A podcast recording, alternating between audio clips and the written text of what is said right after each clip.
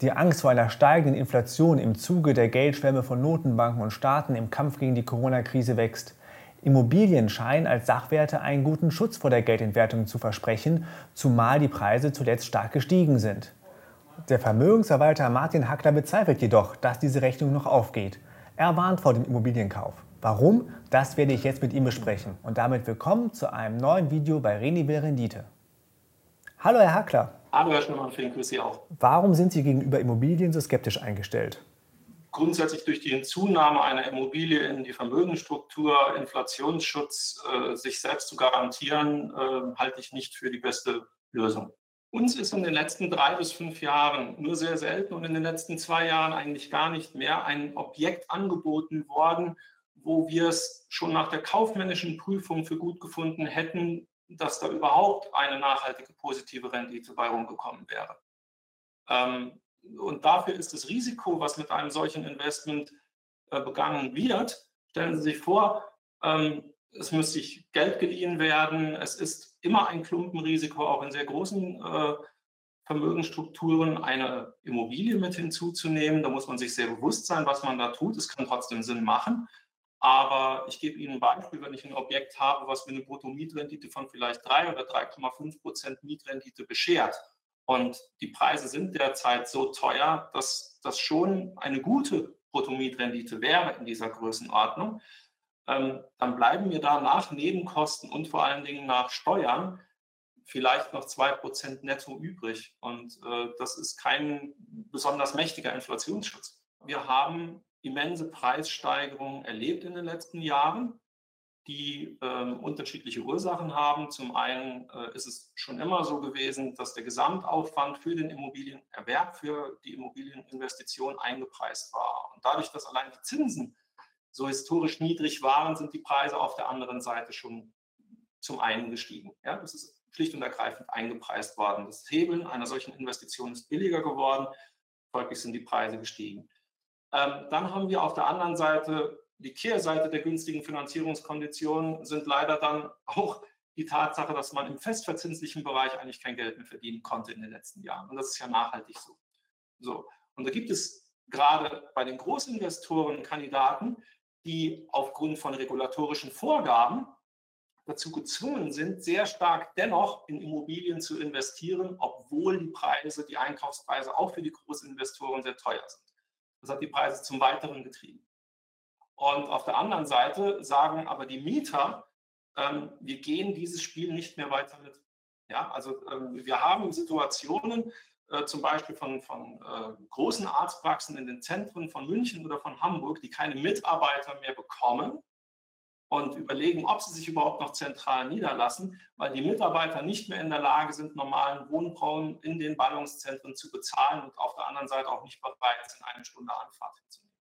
Und da haben sich Entwicklungen im Gesamtmarktgefüge ergeben, die äh, einfach keine Rendite mehr auf den entsprechenden Kaufpreis entstehen lassen. Sie meinen, Kaufpreis und Mieten haben sich entkoppelt? Es war vor 20 Jahren äh, im normalen Wohnraum äh, überhaupt kein, keine Ausnahme, noch Objekte zu finden, die vielleicht Bruttomietrenditen von 5 oder gar 6 Prozent erwirtschaftet haben. Das ist heute die Ausnahme. Oder ich muss in Regionen gehen, ähm, wo die Objekte sehr günstig sind, weil aber auch die Nachfrage sehr gering ist nach solchen Objekten. So, das ist ein Thema, was wir gleich vielleicht noch streichen, äh, streifen werden. Aber mit solchen Bruttomietrenditen, wie ich sie genannt habe, 5 bis 6 Prozent, das war auch noch etwas, womit ich äh, gut auch noch einen Teil tilgen konnte, wenn ich zum Beispiel so ein Objekt finanziert habe. Aber ja, es hat eigentlich eine Entkopplung stattgefunden. Also wir finden dort nicht mehr auf der einen Seite die Renditen, die dem Asset historisch eigentlich zugedacht waren. Die Mietrendite ist ja das eine, aber was ist mit einer möglichen Wertsteigerung des Objekts? Über Objektwertsteigerungen, wie wir es in den letzten 20 Jahren erlebt haben, tatsächlich zusätzlich Vermögen zu generieren, äh, das stellen wir mittlerweile in Frage. Es wird schwierig. Wir haben in den letzten 30 Jahren stetig eine wachsende Wohnflächennachfrage gehabt. Die war demografisch auf der einen Seite bedingt. Ja. Ähm, hinzu kam, dass gerade in Ostdeutschland massiv Investitionsstau war, dass wirklich äh, sehr viel auf der einen Seite saniert wurde, dann höherwertiger Wohnraum gebraucht wurde.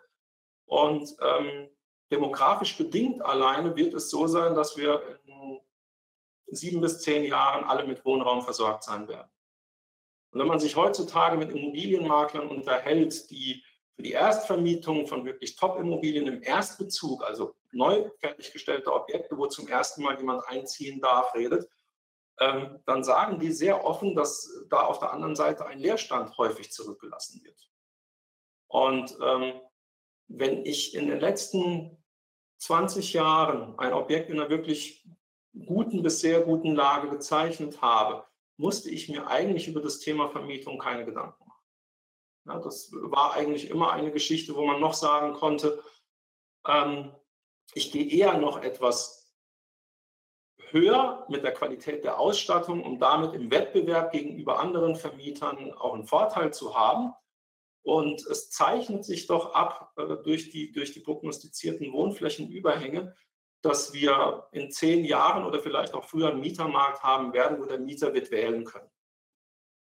Und deshalb das Thema Leerstand und Leerstand, da kann die Immobilie so toll sein, wie sie mag. Ein Leerstand ist immer eine blöde Situation und wenn er länger dauert, ist es eine Katastrophe. Ob es jetzt die Miet, äh, der Mietendeckel ist, ob es jetzt eben die, die, die rückläufige Nachfrage nach Wohnfläche in der Zukunft sein wird, all das sorgt ja definitiv nicht dafür, dass der äh, Verkaufsmarkt weiterhin so steigt, wie es so ist. Ja, und wenn irgendwann äh, es im kurz- und mittelfristigen Anleihenbereich dazu kommen wird, dass dort auch wieder die Zinsuhr auf normales Niveau wieder ansteigt, dann werden auch nicht mehr die Preise gehalten werden von den institutionellen Investoren. Dann werden die auch wieder äh, unter Umständen den Markt mit anderen Objekten fluten, die sie ihrerseits dann wieder abstoßen. Und der Privatanleger ist da einfach am kürzeren Hebel was. Aber bei Immobilien habe ich was in der Hand. Bietet das keine Sicherheit? Ja, ich würde sogar noch einen Schritt weiter gehen. Ich habe das in der Vergangenheit nie verstanden, wenn ähm, gesagt worden ist, ähm, Betongold, was ein Synonym für Immobilien ist, ähm, bringt immer mehr Sicherheit in eine Vermögensstruktur hinein. Das äh, war nie unser Ansatz in der Beratung unserer Kunden. Und ähm, das ist eigentlich, glaube ich, auch sehr leicht nachvollziehbar, warum das nicht der Fall ist. Ja. Ähm, und auch eine Investition in einen Top-Standort. Schauen Sie, wir haben vorhin über die Renditen gesprochen. Wenn ich in Top-Standorten investieren wollte in der Vergangenheit und noch mehr in der Gegenwart, habe ich sehr viel Geld für den Quadratmeter ausgeben müssen. Und damit einher ging eine floatende oder geht im Moment noch mehr eine floatende Mietrendite. Und äh, es ist ein Trugschluss zu meinen, dass äh, sich der Trend der letzten 20 Jahre fortsetzt, äh, bis hin, dass manche Leute auch sagen, ja, Immobilienpreise steigen kontinuierlich. Äh, das ist überhaupt nicht der Fall. Ja, also wir können äh, das sehr schön auch an Beispielen zeigen, dass Immobilienpreise sehr wohl schwanken, nur sie sind im Vergleich zu, zu äh, börsennotierten Papieren einfach nicht so transparent. Ja, also es geht keiner zwölfmal im Jahr zum Makler, lässt seine Immobilie einwerten und versucht dann, ob er sie dann auch entsprechend vermarktet bekommt. Ja? Also nur die Tatsache, dass ich das Zappeln von einem Asset nicht sehe, ähm, lässt ja die Schwankungsbreite des Assets nicht in Frage stellen. Also das ist einfach so. Also, um es doch mal auf den Punkt zu bringen, was ist der Fehler bei der Gleichung Immobilien gleich Sicherheit? Das eine ist, dass es angeblich nicht schwankt. Ähm, der Wert einer Immobilie schwankt sehr wohl ähm, dann ist es in den allermeisten, also wirklich in den allermeisten Vermögensstrukturen, selbst wenn wir dort es mit mehreren Millionen in den Vermögensstrukturen zu, haben, zu tun haben, ist ein Einzelwert über mehrere hunderttausend Euro ein Klumpenrisiko. Und Klumpenrisiken sorgen ganz einfach dafür, dass ich ähm, auf Gedeih und Verderb von diesem einen Klumpen hinsichtlich der Wertentwicklung und der Rendite viel stärker abhängig bin, als es zum Beispiel in, einer Assetklasse wie äh, Aktien oder Wertpapiere sein könnte, wo ich das Risiko ohne meine Renditeerwartung herunterfahren zu müssen, wegdiversifizieren kann. Ja? Das ist der eine Punkt. Der andere Punkt ist, dass in den meisten Fällen, gerade von Privatanlegern im, im mittleren und unteren Segment, dann doch Gelder sich geliehen werden müssen um eine Immobilie zu erwerben. Ja, bis hin, dass es ja Modelle gibt, womit auch geworben wird, ähm, gerade in diesem Zinshausbereich, wo ich vielleicht auch heutzutage noch höhere Mietrenditen habe. Du musst nur einen ganz kleinen Bereich Eigenkapital einbringen, von 20 Prozent vielleicht, und der Rest wird zu historisch niedrigen Zinsen finanziert. So. Ähm, es ist ein Trugschluss, dass die Grundschuld, die auf ein solches Objekt eingetragen wird, die sich die Bank als Sicherheit geben lässt, tatsächlich nur im Falle einer Havarie der Bank den Zugriff auf das Objekt erlauben würde. Ja, von wegen nach dem Beispiel, dann steht es halt leer und es funktioniert nicht, dann nimmt sich die Bank die Immobilie, habe ich halt keine Immobilie, habe ich nur 10.000 Euro in den Schornstein hochgeschickt. Das ist nicht so. Da muss man sich solche Grundschuldverträge einmal ganz genau durchlesen, weil es wird dort eine ganz andere Flanke aufgemacht, nämlich dass die Bank auch ohne Titel Zugriff auf das übrige Privatvermögen hat, auch ohne die Immobilie zu versteigern. Man kann sich das ganz einfach erklären. Eine Bank leiht äh, dem Kunden Geld und die Bank will ihr Geld wieder zurückbekommen. So. Und äh, wenn ich keine Alternativen habe wenn ich keine 300.000 Euro im Depot oder im Konto stehen habe, ähm, dann darf ich da eventuell auch 20 Jahre für arbeiten, obwohl mir das Objekt dann nicht mehr gehört. Ihr Ratschlag an alle, die eine Immobilie besitzen, ist also, sich jetzt über einen Verkauf Gedanken zu machen, weil besser wird es nicht mehr. Ja, ansatzweise. Also erstmal, so schnell ist die Immobilie nicht verkauft. Ja? Also wir haben ja durchschnittliche Umsatzzeiten. Irgendwo, wenn es drei Monate äh, dauert, dann ist es schon sehr, sehr schnell.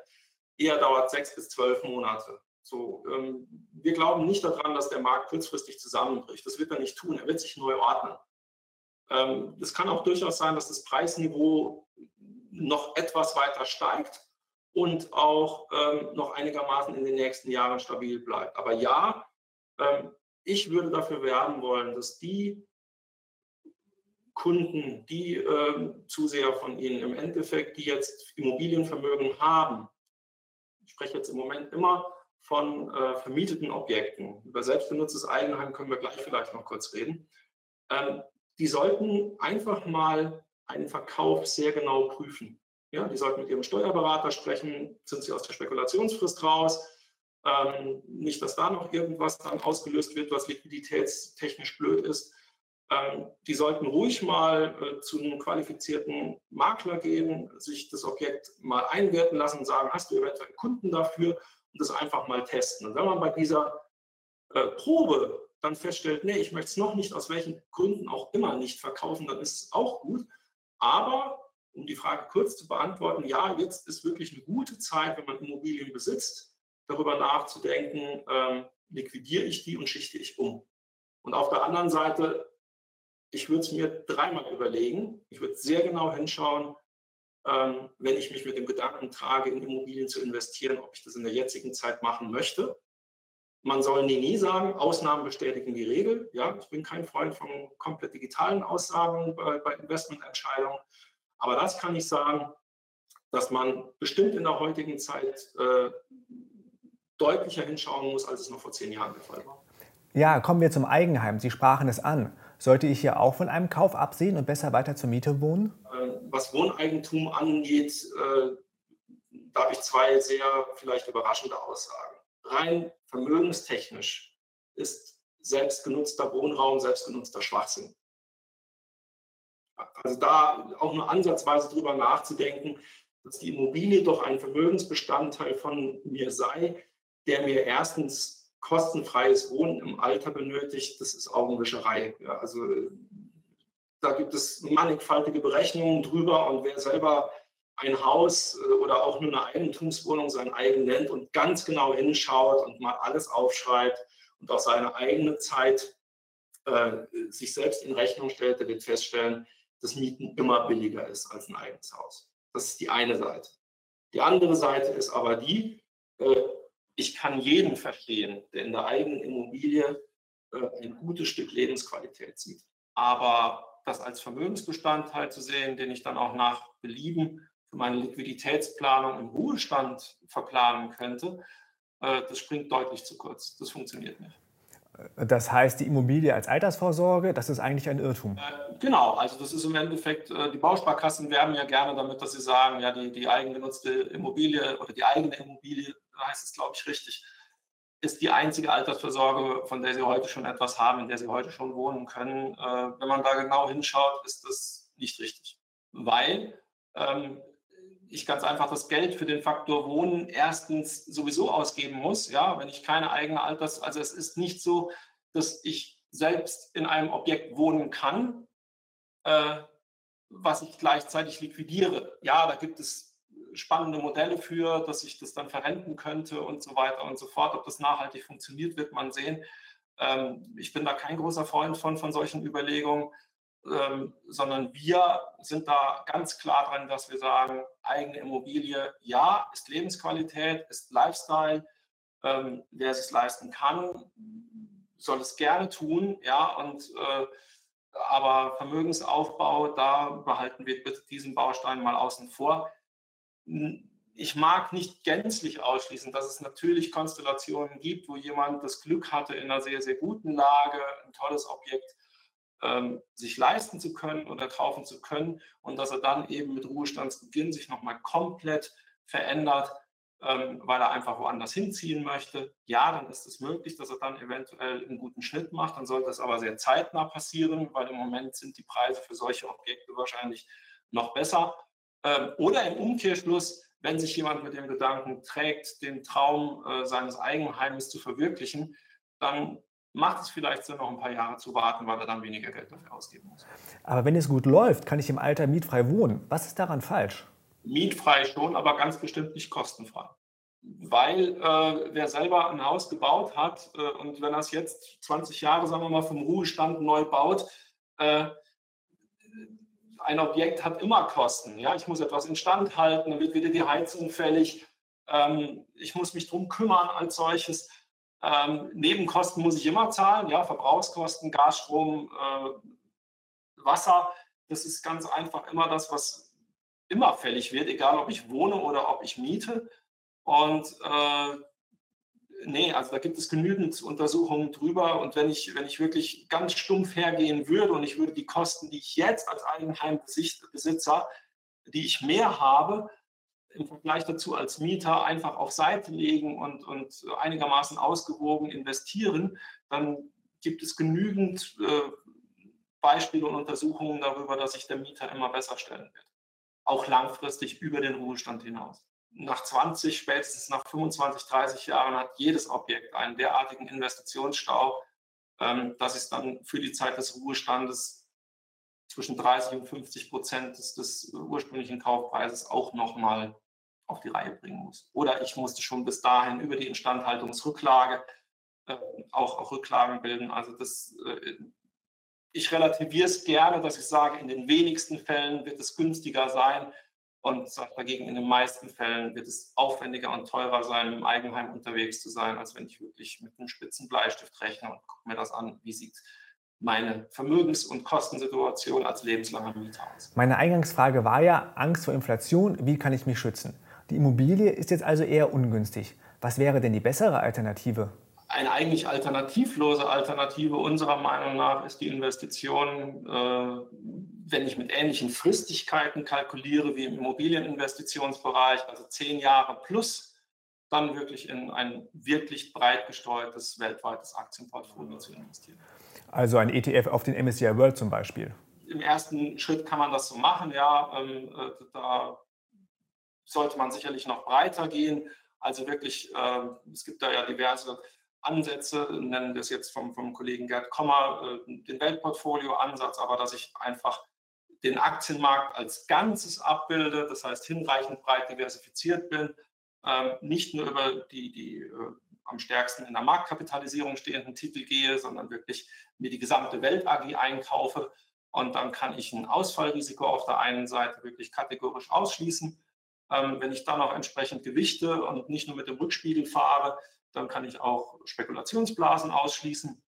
Und ähm, da haben wir im Vergleich zu einzelnen Immobilienhistorien, die ich ja mit einem einzelnen Immobilieninvestment irgendwo prognostizieren muss, was wird mit dem Objekt passieren in den nächsten 20, 30 Jahren, bin ich ja viel flexibler, weil ich habe ja hinreichend 7.000 bis 8.000 bis 9.000 Titel, die sich in ihrer Zusammensetzung auch immer wieder neu ändern können, wodurch ich einfach eine ganz andere Robustheit in dem Vermögenswert habe, als mir eine Immobilie jemals bieten könnte, ja, weil es eine dynamische Abbildung ist. Ähm, und das damit gepaart, dass die zu erwartende Rendite deutlich höher ist.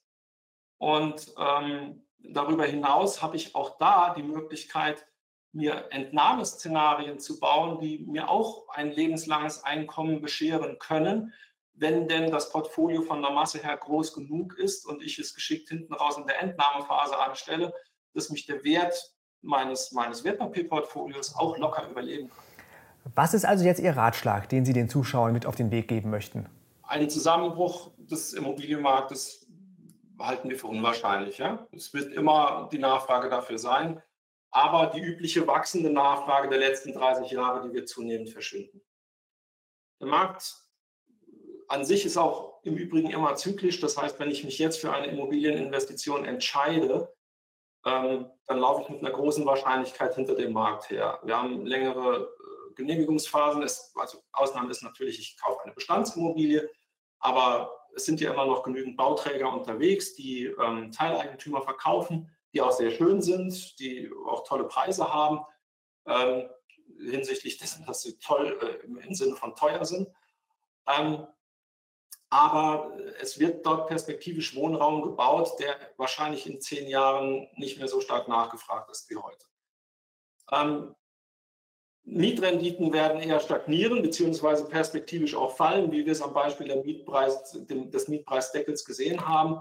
Und ähm, die Themen Migration und Pandemie machen eigentlich wirklich planungssichere Prognosen sehr, sehr schwierig. Und äh, der Leerstand auch in guten Lagen wird wahrscheinlich zu einer Normalität werden, dass ich damit einfach kalkuliere. Strich drunter. Ähm, die Immobilie als Assetklasse wird es auch langfristig noch geben aber sie wird mit Unwägbarkeiten und Risiken versehen werden, die äh, nicht mehr angemessen über Ertrags- und Wertsteigerungsmöglichkeiten prämiert werden.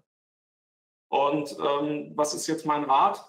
Mein Rat ist erstens, äh, ich fände es gut, wenn Menschen, die jetzt Immobilienvermögen bereits haben, ja, es gibt ja nicht wenige Familien, die wirklich auch das Wohl seit Generationen auf Immobilien aufgebaut haben und wo das auch immer sehr gut funktioniert hat, ähm, dass man da doch mal schaut, die eigene genutzte Immobilie jetzt mal ausgenommen aus erwähnten Gründen, ähm, ob ein Verkauf nicht Sinn macht. Dass ich ganz einfach aus dem Asset Immobilie wirklich in breit diversifizierte Wertpapieraktienportfolios umschichte. Genau, ETFs ist ein Beispiel, ja, damit kann ich sowas wunderbar zusammenbauen oder zusammenbauen lassen. Und der zweite Punkt ist, dass, wenn jemand meint, Mensch, jetzt habe ich auch dann endlich den Schuss gehört, ich sollte jetzt mal über eine eigene Immobilie als Investment nachdenken, dass der sehr, sehr genau hinschauen sollte.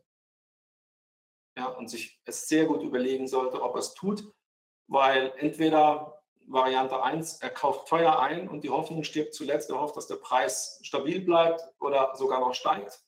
Dann wird er sich aber kurzfristig mit einer sehr geringen Mietrendite zufrieden geben müssen oder er kauft günstig ein, hat vielleicht eine ganz ansprechende Mietrendite kurzfristiger Natur. Ähm, da würde ich aber tatsächlich vorwarnen, weil die Wahrscheinlichkeit, dass solche Objekte noch günstiger sind und auf einmal die einst im Verhältnis stehende höhere Mietrendite auf einmal gegen Null geht, die ist recht groß. Herr Hackler, vielen Dank für das Gespräch. Gerne.